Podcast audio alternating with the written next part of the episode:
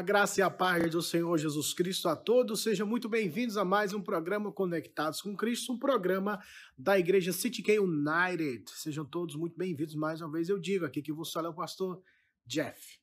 Meus queridos, grata satisfação, mais uma sexta-feira nós aqui estamos para meditarmos na palavra do Senhor e aprendermos mais dos santos mandamentos do Senhor que geram vida.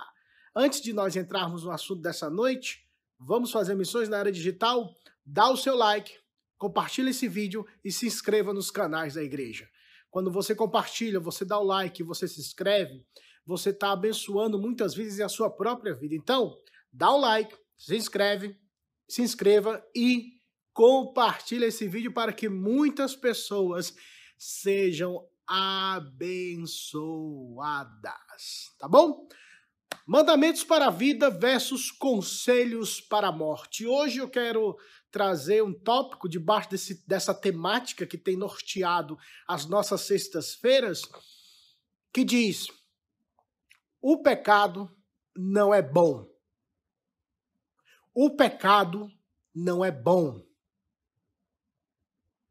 Vamos meditar na palavra do Senhor em Romanos, capítulo, 20, capítulo 6, versículo de número 23. Romanos capítulo 6, versículo 23. Você vai entender onde eu, onde eu quero chegar com essa definição. Porque o salário do pecado é a morte, mas o dom gratuito de Deus é a vida eterna em Cristo Jesus, nosso Senhor. Vamos orar? Pai, fala conosco e nos abençoe, eu te peço, em nome de Jesus. Amém. Pecado não é bom, pecado não é coisa boa. Por que, que eu falo isso? Mandamentos para a vida, lembre-se dessa temática. Conselhos versus conselhos para a morte. Nessa caminhada, nós temos observado vários entendimentos equivocados sobre a concepção do pecado, da salvação, santidade, vida eterna. E dentre, esses, dentre essas concepções errôneas, é, é, é, é, esdrúxulo o que eu vou falar, mas já ouvi pessoas dizerem no nosso meio alguns tipos de conselhos que levam à morte, ou orientações ou pensamentos que geram a morte. Por exemplo, uma pessoa já disse: Olha, eu preciso provar do pecado para saber se é ruim ou se é bom. Eu preciso saber que o pecado é ruim mesmo, então eu vou provar. E muitas pessoas aderem a esse pensamento e vivem uma vida desregrada, desorientada, longe de Deus, uma prática contínua do pecado, porque entenderam que tem que provar o pecado muito para perceberem que o pecado é ruim, ou de fato ficarem enjoados de pecar e agora eu vou me aquietar e vou para a igreja. Esse pensamento é extremamente maligno. Pecado não é bom, pecado não é coisa boa. Mas a pessoa fala, pastor, mas eu tenho que sentir, eu tenho que provar. E quem diz que pecado tem gosto? Quem diz que o pecado tem o seu paladar carnal, morto, seu paladar estagnado, isento de responsabilidade espiritual, você acha que, que quem está morto, quem está entregue ao, ao, aos desejos do próprio pecado e da carne, tem a percepção espiritual de discernir o que é bom, o que é ruim, Pessoas que vivem a prática contínua do pecado não têm essa percepção, porque quem tem essa percepção de discernir o que é bom e o que é ruim, dentro dessa ótica, dessa, dessa vertente espiritual, é quem nasceu de novo, quem tem o Espírito de Deus para ter o um entendimento de quão maligno é o pecado. E muitos pais, já ouvi pais falarem isso. Eu vou levar meu filho para fazer atitude A ou atitude B, para ele provar do pecado e ver que não é bom. Ele tem que provar e ver que o gosto não é bom e ele não vai mais pecar. Quem não faz a pessoa pecar não é a minha experiência, não é aquilo que eu sinto, mas é o poder do Espírito Santo em nós, irmãos. Tais conselhos são conselhos para a morte. Pecado não é coisa boa, pecado não é bom.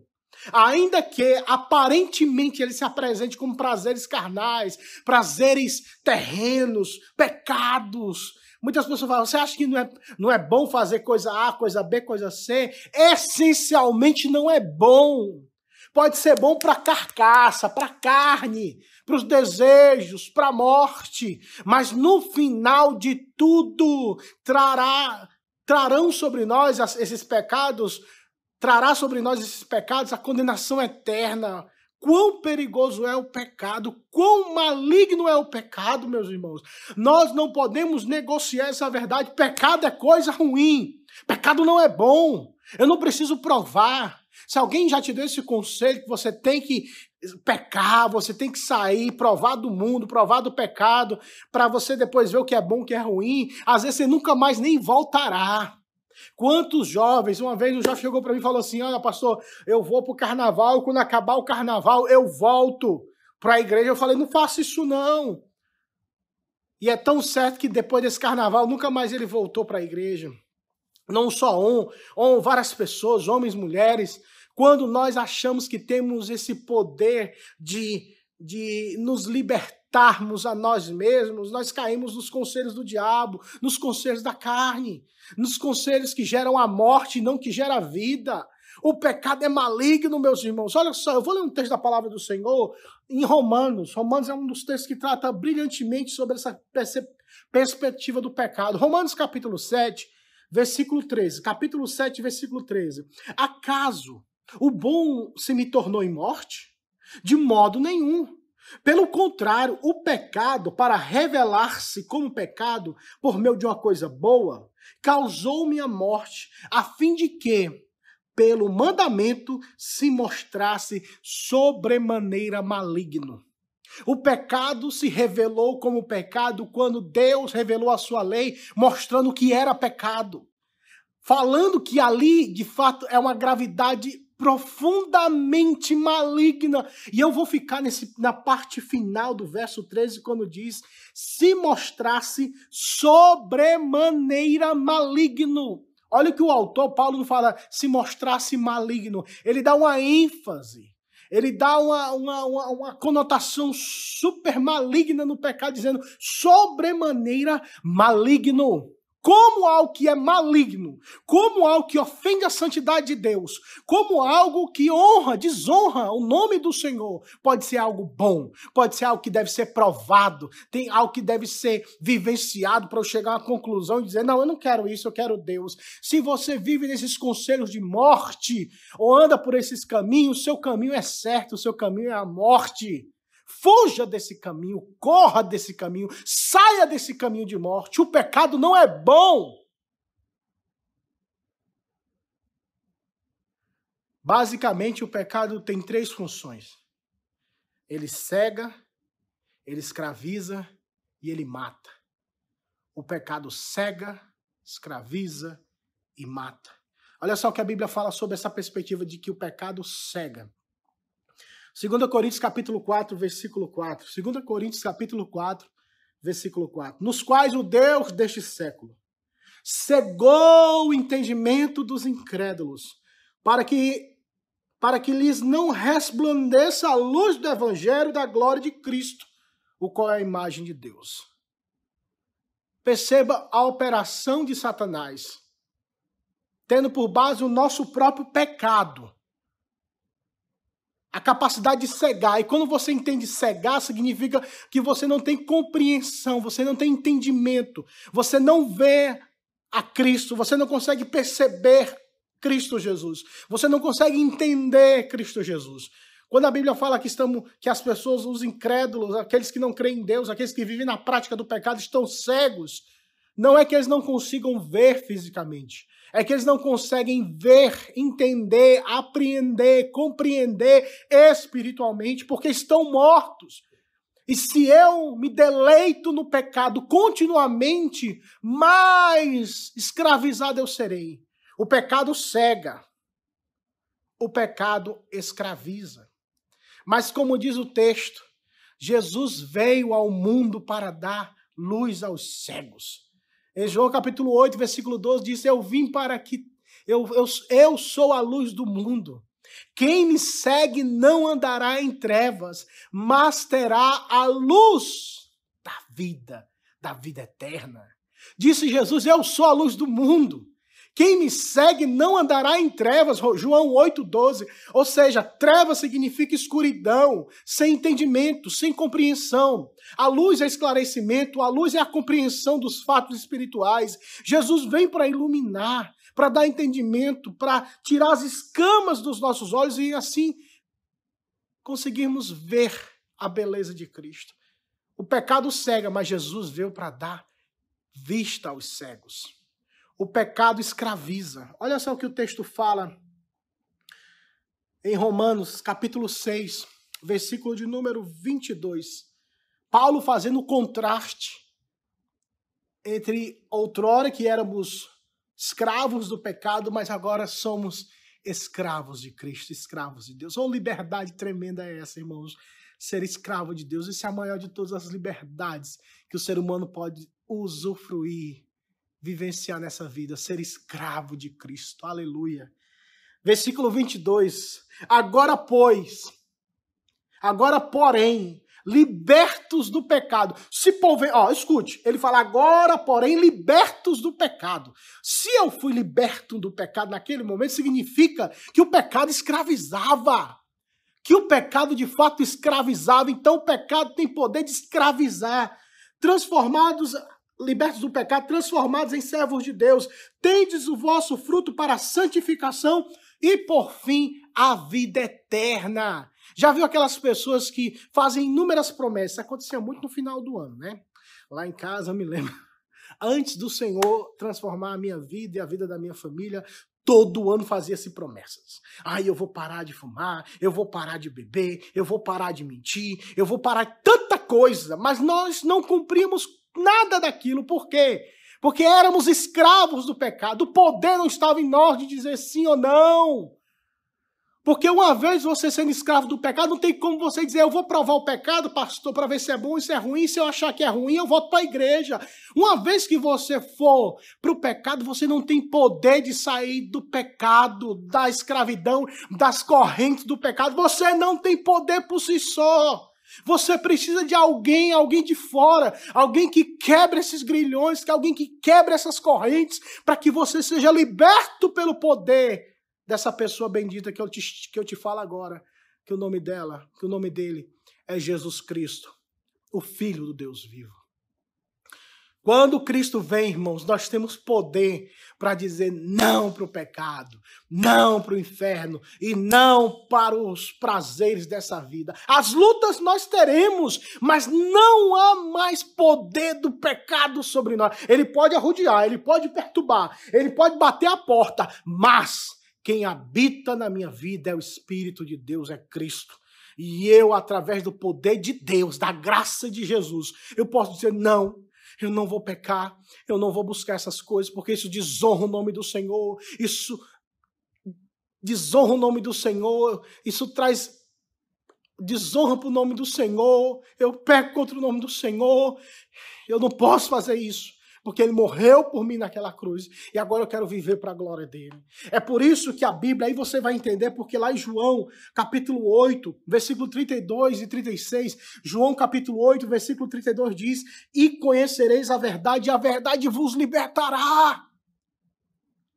Perceba a liberdade, não escravidão para o pecado, mas liberdade para com Deus e conhecereis a verdade. Quem é essa verdade? Jesus disse: Eu sou o caminho, a verdade e a vida.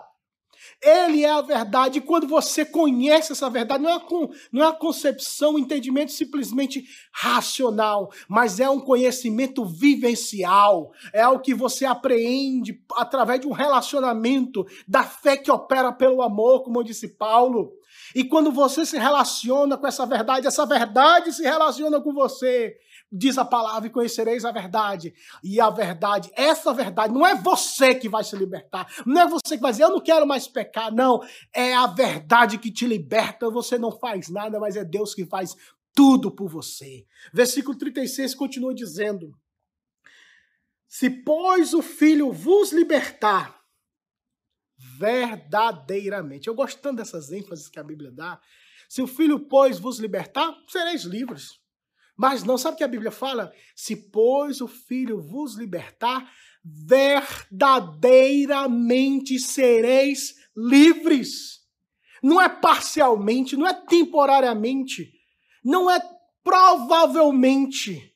Há uma certeza, há uma convicção, há uma rocha que confirma isso. Verdadeiramente sereis livres. O pecado cega, mas Jesus veio para iluminar a escuridão. O pecado escraviza, mas Jesus veio para libertar, para dar liberdade aos cativos e fazer com que sejamos não escravos do pecado, mas escravos de Deus, de Cristo. Vivenciarmos assim a maior de todas as liberdades, pertencer ao Senhor Jesus. E para finalizar, o pecado mata. O pecado cega, o pecado escraviza e o pecado mata. Mas olha só o que a Bíblia fala, meus irmãos. No próprio capítulo 6, o primeiro texto que eu li. O, primeiro verso, Romanos 6, 23. Porque o salário do pecado é a morte, o pecado mata. Como algo que mata. Me diga aí, como algo que mata, que traz consequências eternas, pode ser bom. Ou eu posso provar, eu vou provar um pouquinho, porque eh, se o meu pai provou, minha mãe provou, eu também quero provar para ver se é ruim, se é bom. Já é ruim, você precisa pular da ponte para saber que é ruim. Não faça isso não, mas você precisa saber que você não vai morrer. Claro que você vai morrer. Se você usar droga, você vai ficar escravo das drogas. Se você caminhar por um caminho que de fato leva à morte, com certeza você morrerá. E nós não queremos isso para a sua vida, a sua alma. Fuja pela sua alma, corra pela sua alma, não te detenhas. Porque o pecado gera morte, o pecado engana, o pecado cega, escraviza e o pecado mata. Mas Jesus veio para dar vida e vida com abundância. Olha só o que o texto fala em Romanos, capítulo 6, versículo 23. É o primeiro versículo que eu li no início dessa devocional, diz assim: Porque o salário do pecado é a morte, mas o dom gratuito de Deus é a vida eterna em Cristo Jesus, nosso Senhor. O salário do pecado é a morte, morte, mas o dom de Deus é a vida, vida eterna em Cristo Jesus, nosso Senhor. O pecado não é coisa boa, o pecado não é bom. Em contrapartida, se ele gera morte, Jesus veio gerar vida. Portanto, olhe para a vida, olhe para Cristo. Repreenda esses conselhos que geram morte. Eu tenho que pecar para saber se é bom, se é ruim, se eu gosto, se eu não gosto, eu vou querer, não vou querer. Ei, se você pensa dessa forma, você ainda não conhece o Filho de Deus. Por isso eu te digo: aceite os mandamentos para a vida, que é Cristo. Olha a promessa de Deus. O pecado gera morte, mas ele veio para dar vida. A vida eterna em Cristo Jesus. É o dom gratuito de Deus. Você, você quer esse dom? Você quer aceitar essa vida eterna? Você se arrepende dos seus pecados agora e diga: Senhor, eu preciso dessa vida eterna. Eu não quero viver a vida de pecado, eu quero viver para a tua glória. Você já consegue ver a luz do evangelho que outrora você não via por causa que o pecado tem esse poder também de cegar. Quantas vezes você falou, eu vou deixar isso, eu vou parar, eu vou parar com isso. Pastor, quando eu parar de fazer isso, eu vou para a igreja. Você não vem nunca, porque só Jesus tem o poder de te libertar. Venha para Cristo hoje, a Bíblia diz. O próprio Senhor Jesus disse: Vinde a mim, todos os que estáis cansados e sobrecarregados, e eu vos aliviarei. Tomai sobre vós o meu jugo e aprendei de mim, que sou manso e humilde de coração. E disse o Senhor Jesus: E encontrarei descanso, descanso para as vossas almas, porque o meu jugo é suave e o meu fardo é leve. Jesus te chama não aceite, nem viva e nem abrace esses conselhos que geram morte. O pecado não é bom. O pecado mata, o pecado escraviza e o pecado cega. Venha para Cristo, pois Cristo veio dar vida eterna. Jesus veio dar a luz, o entendimento correto. Jesus veio libertar do poder do pecado. Jesus dá a vida eterna para todo aquele que nele crê. Conselhos para, vi, conselhos para a morte versus mandamentos para a vida. O que você, para que lado você vai? Meu coração e minha alma ora nesse momento para que você veja e olhe e entenda e se renda diante dos mandamentos que geram vida, que é os mandamentos do Senhor Jesus. Vamos orar. Pai, muito obrigado. Graças te dou por esse momento.